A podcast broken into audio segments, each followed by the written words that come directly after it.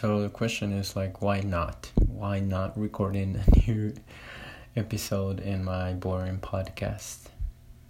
Yeah, right. So, hey guys, welcome back to another episode. This is Carlos, and today I'm sitting in the toilet as usual. This is just the perfect moment for me to um, to just talk while I'm just sitting in the toilet. I don't know. It's just I know, and of course, I'm not just pretending to be cool. I know it's kind of like stupid to do this and also to mention it, but at the same time, I'm just thinking like, why not? Why not just saying it? There's nothing wrong about pooping. Actually, it's it's something really important in our lives, and um, I think over the years, when you become an adult, you realize how important it is, and um, you know, like if if you don't pay attention to your body, sometimes you can just mess up, and um, so you know. Um, now that I feel like I'm an adult, I try to be you know like i try to work out a little bit more than uh, i mean i i think i'm used to workout but now i have i have learned um, some of the things that help my body. And also um, you know like you learn how to change some little things in your diet to become healthier. And that's that's something that i that i just like because you know in this world uh, in these years especially these years, I think that most people are just like trying to follow these diets that promise you to lose a lot of weight and uh, follow these routines that also promise promise you to you know to get ripped in just one week, two weeks, or something like that. And and I mean, um, I'm not judging anything or anybody. I'm just saying that you know like sometimes i think it's better if you go slower but you do the right thing you know? Anyway um what else? These days i've been practicing as always um just you know doing what i'm doing. Um i okay so i wanted to tell you this. I decided to actually get audio from a movie just the audio and I use this this uh, software that's called uh, Audacity. Uh, basically, this it's like an old, um, it's an old software that basically helps you to edit uh, like sound, and it's very good. I think it's very nice.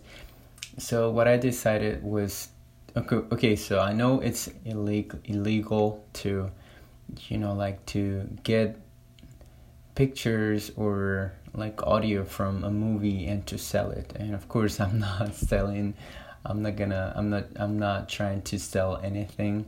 It's just for personal use.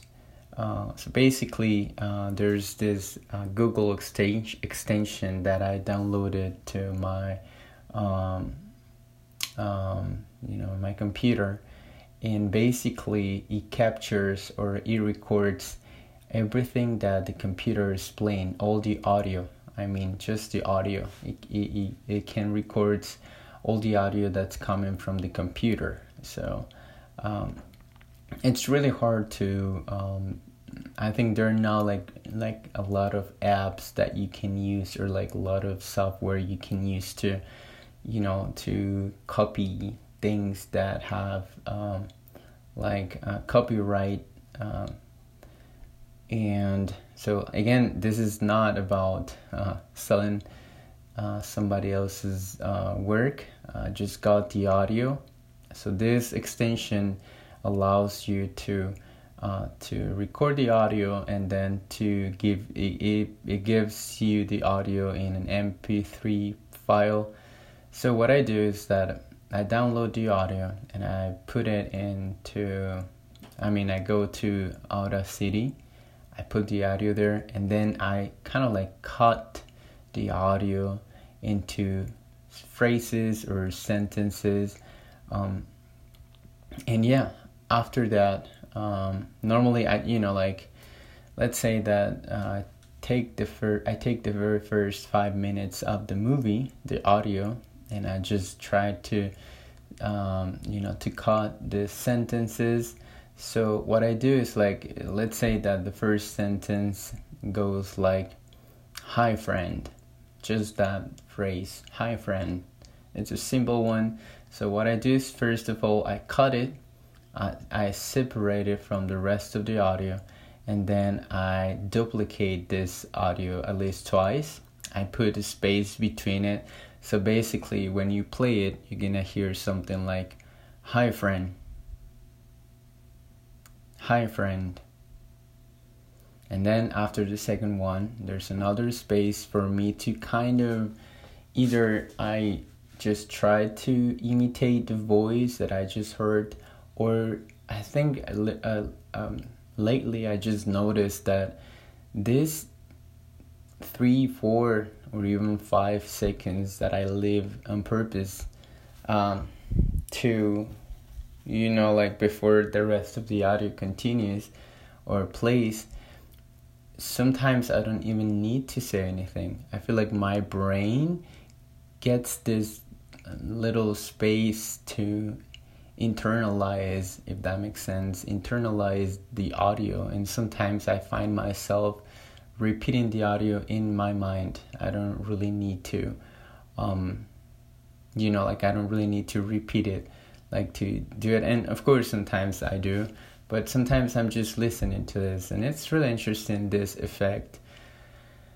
Um, so yeah, now right now or these days i'm working really hard on um uh on to do that because i only did this uh i just recorded like the first 10 minutes i believe and i did this thing. So after you know after this audio like it's completely edited. So you know like it's uh, you get to hear the phrases or the words twice. You got some spaces there so you can practice if you want. So i can practice uh, after this um, let's call it after this uh, like mode then i also put the audio the full audio without cuts or anything so basically and the audio repeats twice. The first time is just more for me to practice, and the second one is just the original one. So all these both audios are in the same uh, file. So whenever I play it, I get to hear both over and over again. Sounds really robotical. I know, and it's funny because I just I keep remembering that you know, when I was younger and I was trying to learn, uh, when I was probably a beginner learning English, uh, I always thought that repetition was kind of like dumb. Like I always wanted to do something different. But lately, I'm thinking that, you know, like just repeating stuff to repeat, I think it doesn't make any sense. But um, at the same time, I feel like if it, that that's kind of like the base for learning most of the times uh, is by just repeating um, so i don't know. It's just a thought that i have and hopefully it's something that's gonna be helping me. I feel like it helps me. It's really slow because literally i don't pay attention to the audio i just let it play sometimes i think my brain automatically tries to be focused on the audio, but I don't do it on purpose. I just let my brain to you know to get whatever he wants to get. Sounds strange, but really I think that it's a it's kind of like really close to the natural way our brains learn because we don't have to like push our brains to learn to really learn. It's just like I don't know uh, I think a good example, or um, yeah, like a good example would be when we are we learn the song that probably we don't like.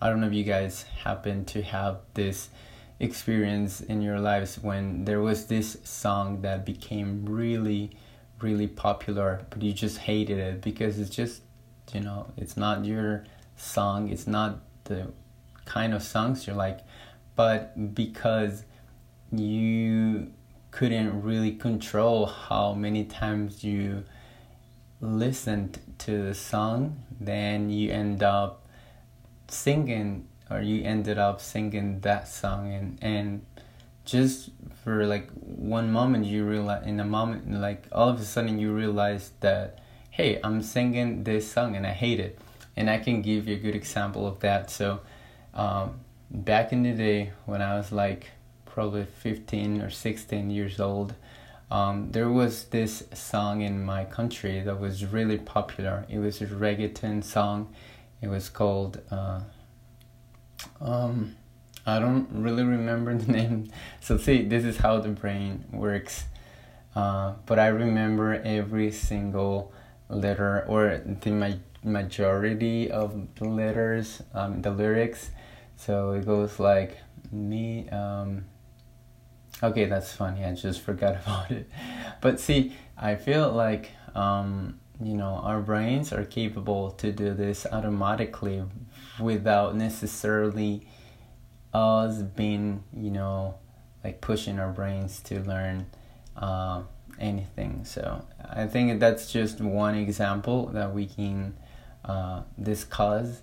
But yeah there are many other things that we just do automatically by repetition. Another hard hard one would be you know when you work i don't know in a restaurant and uh, you know i have I worked when I was younger. I worked at least in two different restaurants, and you know, always, it always happens that the first day, you you you feel like everything is super complicated. I don't know if you guys also had this experience that you know everything is super complicated and you feel like you're not gonna, you're never gonna get there. It's just the this first natural feeling of I'm not gonna get it. This is just impossible. Um, I remember working in this movie theater and they had like a private restaurant, like a mini restaurant inside. It was like a VIP restaurant um, in the movie theater, and there was something really complicated to make. I think it was the crepes. Um, you know, like this this pantry that you get uh, you put like stuff inside and it looks like a really thin tortilla and i don't know i just i remember trying the very first two three days and it was really awful like i, I couldn't make it. And you look at the guys and you know the people who've been working there for a longer time and you just like feel like they do it without even like looking at it. They just like are talking and laughing and and just and you know like uh, after a few months i was really good at it so how did i learn that just repeating i can tell you in the process that i made a lot of mistakes that i made a lot of ugly creeps. and I feel sorry for those who got those ugly creeps.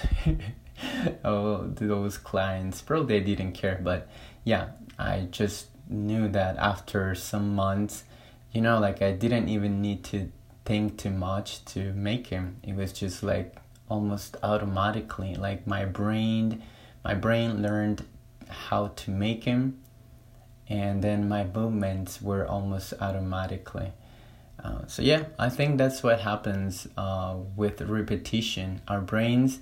So you know, I just gave you two examples of how our brain works with repetition. The first one was with these songs that you hate, but you end up singing at the end of the day, and I would call it like a passive way to learn, which is probably, in my own opinion, better if I don't want to get anxious, if I don't want to get stressed out or frustrated because uh, you know the other example when I was working of course is a work you're it's a job I mean you're supposed to um, you know to learn these things otherwise you you shouldn't be working there. You know I think it's just a rule that you have to learn the th- these things. But in order to learn these things um, and in order to keep your job you need to learn them. And sometimes that can be a little bit stressful.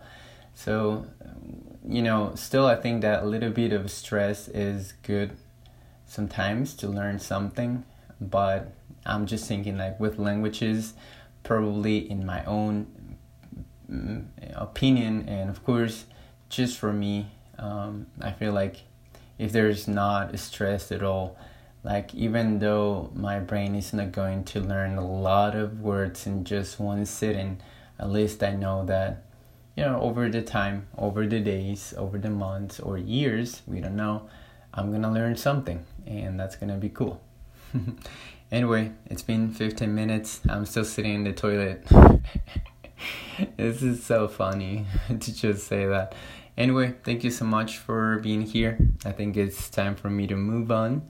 I need to do a lot of stuff today. It's a nice Monday. There are like birds outside just um, chirping, chirping. How to say that? I just forgot. Like singing. They're just singing. And yeah, I'll see you guys in the next one.